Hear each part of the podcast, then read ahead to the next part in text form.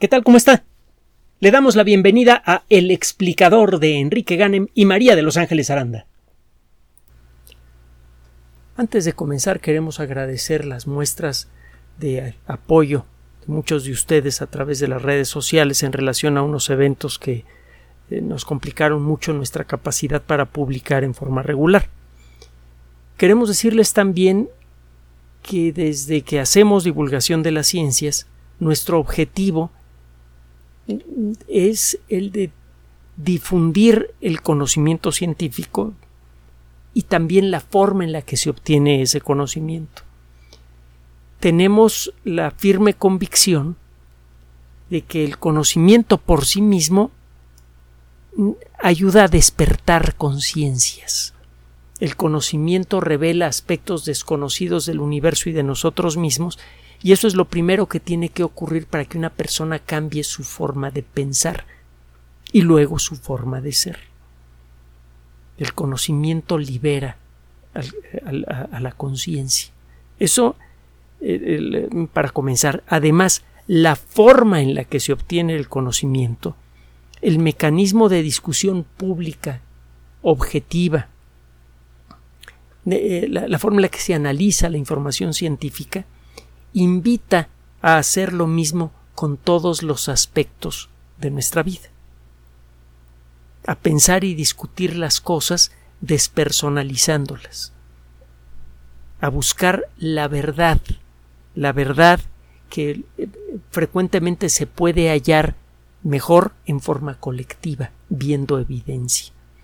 Es en eso en lo que se basa la ciencia y es en esas, en esas mismas ideas en los en las que se basa lo mejor del funcionamiento de las sociedades humanas. Muchos de los conceptos más avanzados, que todavía son aspiracionales, como por ejemplo la democracia, se basan en lo mismo en la igualdad de las personas que participan en el, proceso democrático y en nuestra capacidad de descubrir las cosas en forma objetiva y pública, nada por lo oscurito, todo transparente, todo abierto, para que todo mundo se forme su propia opinión. De eso se trata la ciencia y de eso se trata la, la sociedad humana. Cuando hacemos nuestro trabajo, pequeño o grande, estamos tratando de empujar en esa dirección y usted nos ayuda con su atención y de manera muy especial aquellos de ustedes que nos apoyan en Patreon y en PayPal. ¿De qué vamos a hablar el día de hoy? Para que se nos quite el mal sabor de boca. Sabemos desde hace un buen tiempo que México es uno de los países más biodiversos del planeta. No se lo tengo que repetir. Digo, me encanta hacerlo, y Ángeles también, porque somos biólogos a final de cuentas, ¿sí? Pero, y además vivimos aquí en México. Pero eh, lo cierto es que México tiene una de las zonas más biodiversas del mundo y parece que esta biodiversidad es mucho más amplia e insospechada de lo que eh, todos imaginábamos, no solamente eh, los ciudadanos de a pie, sino los científicos. Resulta que acaba de aparecer un trabajito publicado por investigadores de la Universidad del Noroeste, la Northwestern University. El trabajo aparece en una revista que se conoce como Applied and Environmental Microbiology, es decir, microbiología aplicada y ambiental. Cuando pensamos en el ecosistema rara vez pensamos en los microorganismos. Pensamos en tigres, leopardos, jirafas, ballenas, la vaquita marina, que ciertamente son elementos superfundamentales de los ecosistemas terrestres y acuáticos. Pero si nos vamos a los números más fríos, todos los seres multicelulares somos nada en relación a los organismos unicelulares. Un extraterrestre con justicia llamaría este planeta el planeta de las bacterias. El término bacteria es eh, un tanto equívoco. Cuando usted utiliza un microscopio, y puede ser un microscopio de juguete con tal que sea bueno, digamos, con el que usted pueda conseguir unos 750 aumentos, usted puede ver una gran cantidad de pequeñas figuritas en el agua, mucho más pequeñas que los protozoarios, que en muchos casos no se mueven. Hay unas que parecen palitos, otras que parecen bolitas, hay unas que parecen sacacorchos. Colectivamente usamos el nombre de bacterias, cuando menos desde el siglo XIX, para referirnos a, eh, referirnos a estos organismos microscópicos.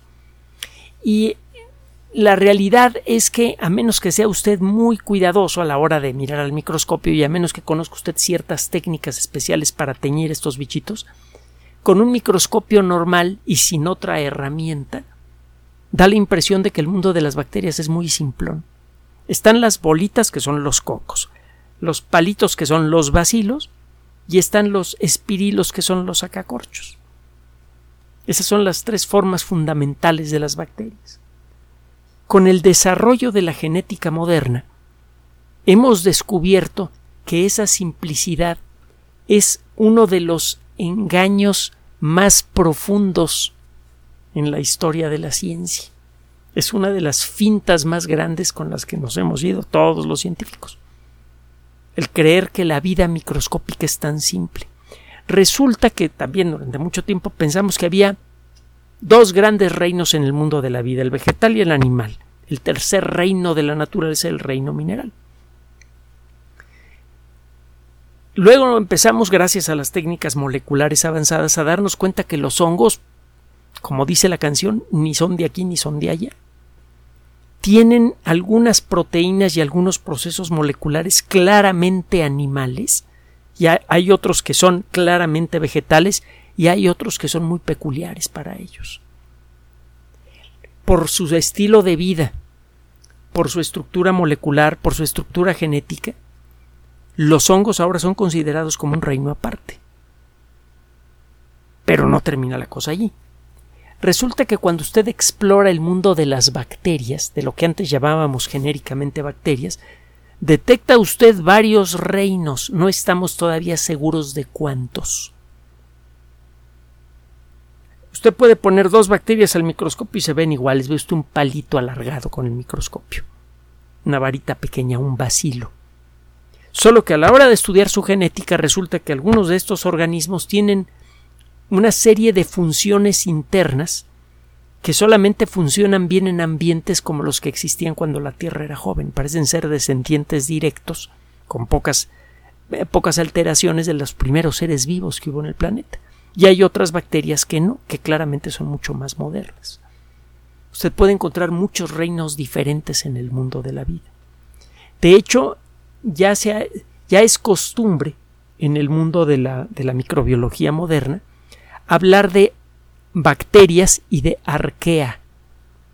Arquea es este grupo de bichitos parecidos a bacterias que tienen una estructura genética que sugiere que estos organismos son descendientes directos de los primeros seres vivos que hubo en la, en la Tierra.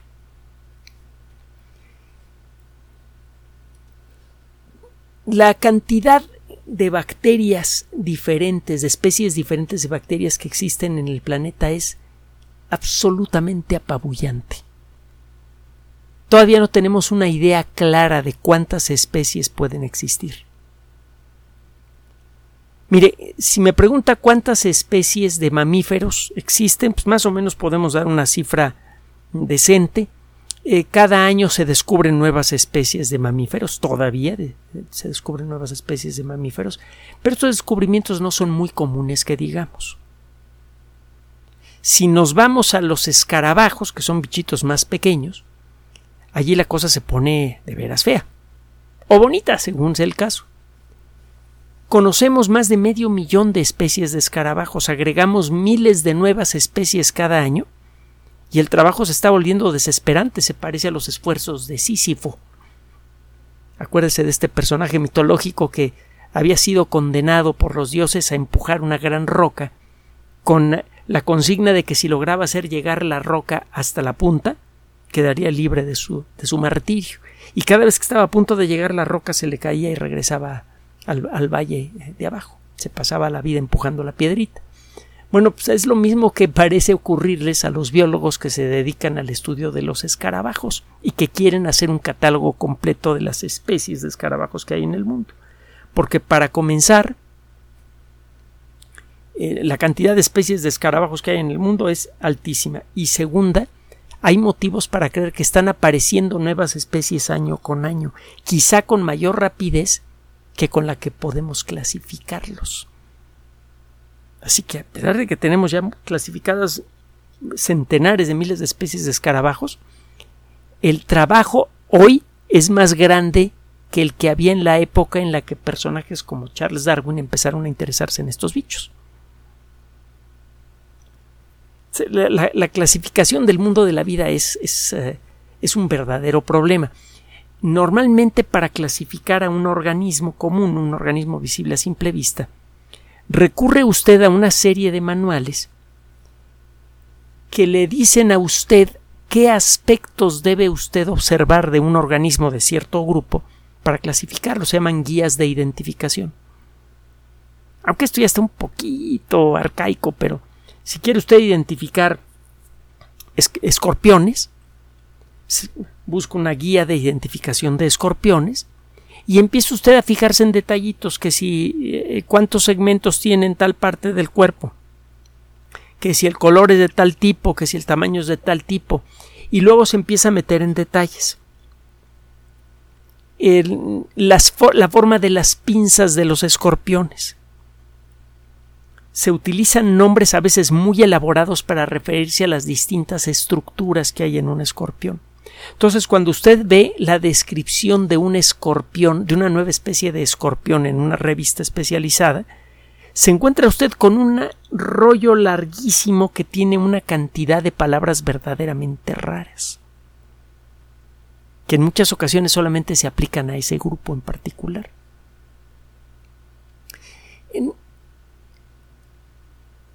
El clasificar seres vivos con las técnicas clásicas se sigue haciendo. Aunque nos hemos dado cuenta que en muchas ocasiones hemos mal clasificado a muchos organismos a la hora de ponernos a estudiar su estructura genética. Dos organismos que creíamos muy relacionados resultan ser muy diferentes, incluso dos eh, ejemplares que parecen ser de la misma especie a la mera hora resultan pertenecer a especies diferentes cuando los estudiamos desde el punto de vista de su genética. Cuando exploramos el ADN de estos organismos podemos llegar a descubrir qué tan compatibles son. Si encontramos suficientes diferencias entre dos organismos podemos declararlos como pertenecientes a especies diferentes, simplemente por la química de su ADN. Esto se empezó a hacer en este siglo prácticamente. Digo, ya más o menos empezaba a dibujar esta posibilidad a finales del siglo pasado, pero las técnicas que han permitido hacer esto a gran escala apenas son del siglo XXI. Al aplicar esto a las bacterias, hemos descubierto cosas verdaderamente apasionantes. Hemos descubierto muchísimas especies de bacterias y al utilizar otras técnicas moleculares avanzadas que nos permiten explorar las proteínas que produce cada organismo y la función que tiene algunas de esas que tienen algunas de esas proteínas, hemos descubierto cosas valiosísimas. Por ejemplo, estamos descubriendo la enorme cantidad de especies diferentes de bacterias que hay en nuestro tracto digestivo. Y lo importante es que son algunas especies, hasta hace poco desconocidas, de bacterias para mantener nuestra salud física y mental. Si tiene usted las bacterias equivocadas en el tracto digestivo puede llegar a experimentar una depresión profunda, eh, ansiedad profunda también y una serie de problemas de comportamiento muy importantes. Es algo relativamente nuevo que hemos narrado en su momento en distintos espacios. Bueno, ¿y esto qué tiene que ver con la biodiversidad de México? Ahí le va. Resulta que este grupo de investigadores de la Universidad del Noroeste eh, se echó algunos clavados en algunos cenotes de la península de Yucatán. Desde hace ya algún tiempo, muchos investigadores han tomado muestras de agua y de los microorganismos que en ella viven y también del lodo del fondo de los cenotes, pues para estudiar qué clase de, de, ecosistemas existen allí. Solo que mm, no se había hecho un estudio tan sistemático de la población de bacterias en cenotes como el que acaba de ser publicado en esta revista. resulta que estos investigadores tomaron muestras detalladas a distinta profundidad en varios tipos de cenotes diferentes. Hay cenotes que están descubiertos por arriba y la luz del sol muchas veces logra penetrar en algún momento del día hasta, hasta el fondo del cenote mismo. Hay otros cenotes en donde esto no pasa. Hay cenotes que tienen muchas conexiones subterráneas con, con, otros cenotes y con ríos subterráneos y hay otros que tienen muy pocas conexiones. Y resulta que los ecosistemas en cada uno de esos ambientes es diferente. En,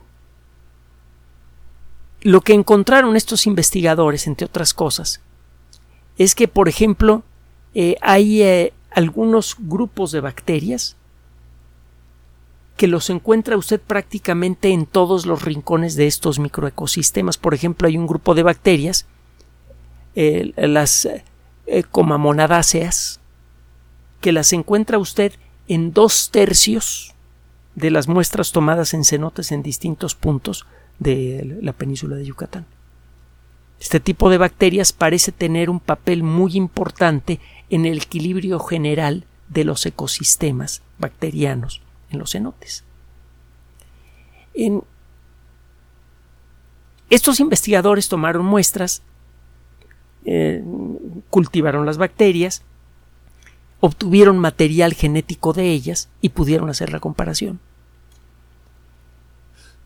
Entre las cosas que encontraron es que hay algunas especies de bacterias que gustan de vivir juntas. Esto de gustan, desde luego, es una metáfora. De alguna manera, la actividad de un grupo, de, de una cierta especie de bacterias favorece a otras especies de bacterias.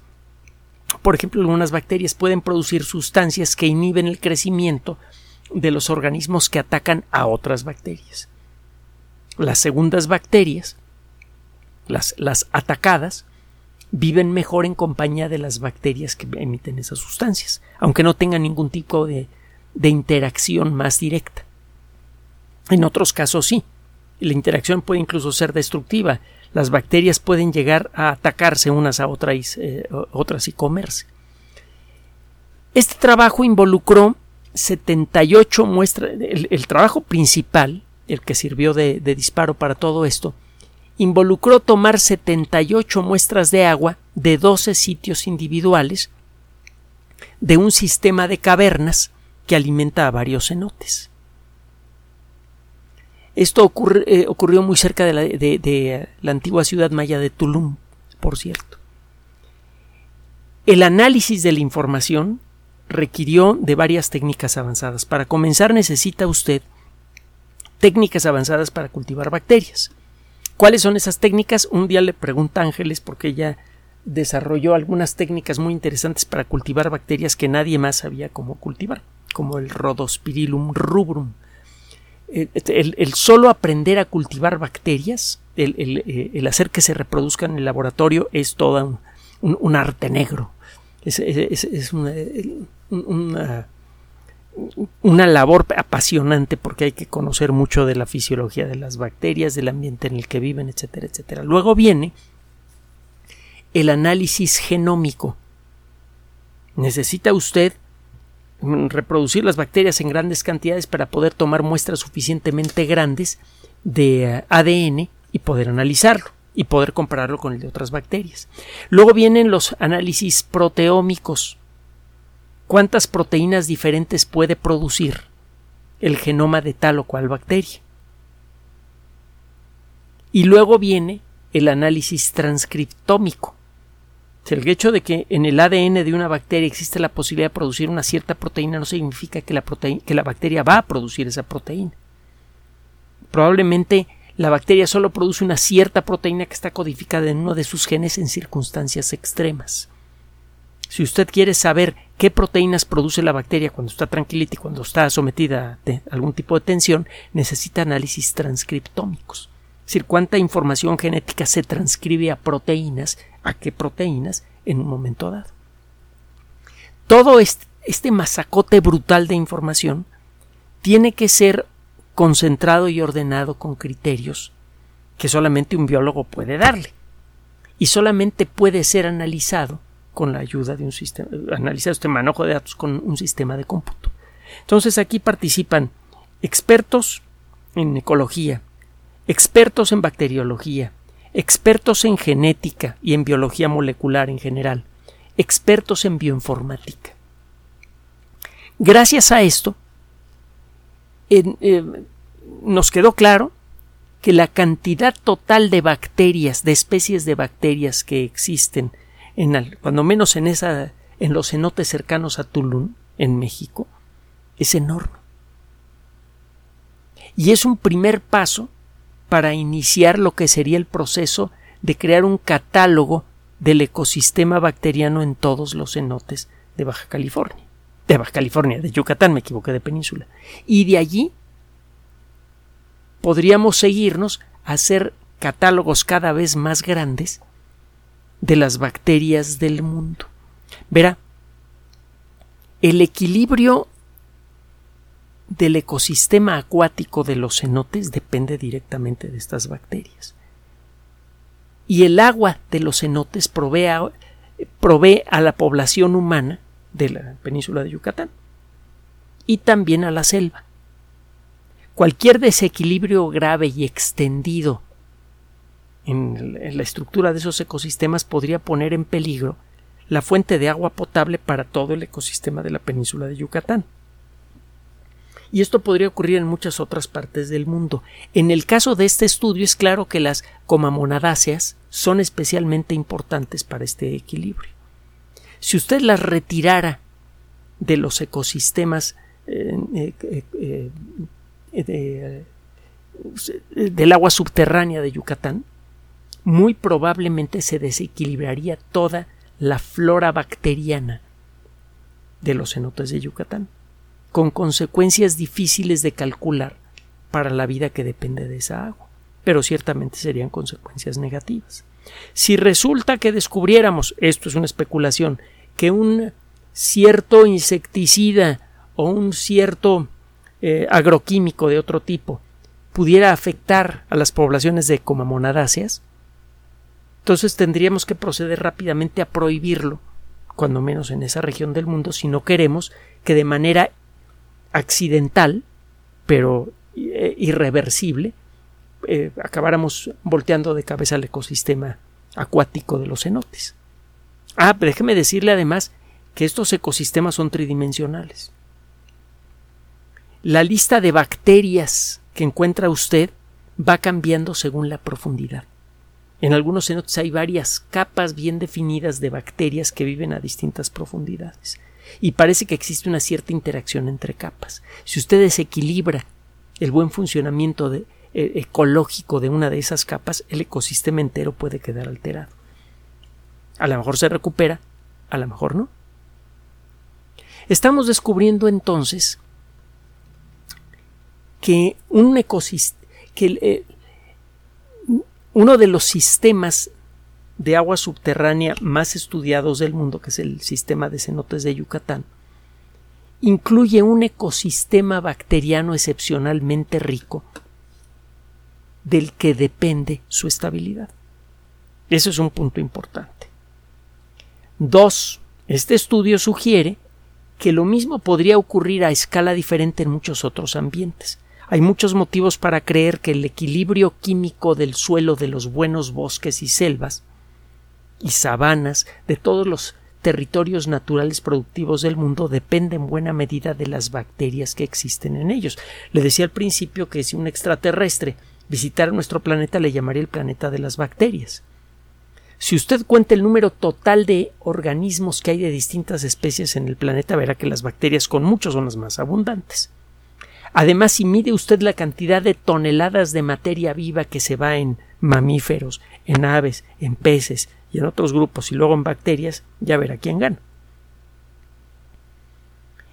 Es de esperarse que el equilibrio general del ecosistema dependa de manera muy fundamental en las bacterias del mundo, las bacterias que viven en el suelo, las bacterias que viven en el agua subterránea. Este tipo de trabajos está llamando nuestra atención hacia ese punto. uno de los elementos quizá más importantes de todos los ecosistemas terrestres y uno de los más ignorados, comienza a revelar algunos de sus secretos con este trabajo. Finalmente, este trabajo viene a refrendar algo que sabemos aquí en México muy bien y que también saben en muchos otros lugares del mundo.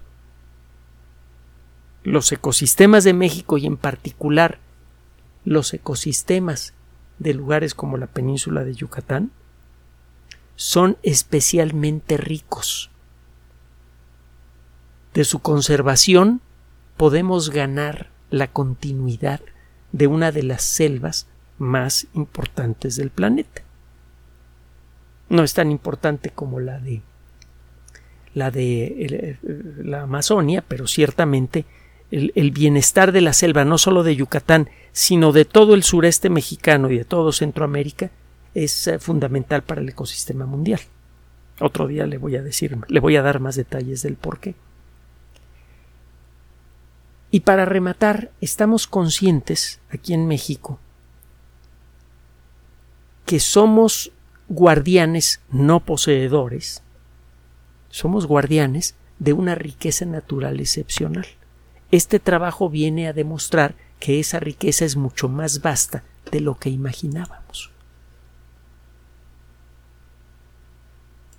Gracias por su atención. Además de nuestro sitio electrónico www.alexplicador.net, por sugerencia suya tenemos abierto un espacio en Patreon, el explicador Enrique Ganem, y en PayPal, el explicador patrocinio por los que gracias a su apoyo sostenemos este espacio. Puede usted descargar gratuitamente estos audios en formato MP3 en Spotify y en iTunes como El Explicador sitio oficial y en SoundCloud como El Explicador y con formato de video en YouTube en El Explicador sitio oficial. Recuerde nuestras redes sociales de siempre, Twitter Enrique-Ganem y en Facebook Enrique Ganem sitio oficial, El Explicador y los grupos que usted ya conoce. Finalmente, el explicador siempre somos María de Los Ángeles Aranda y Enrique Ganem. Gracias.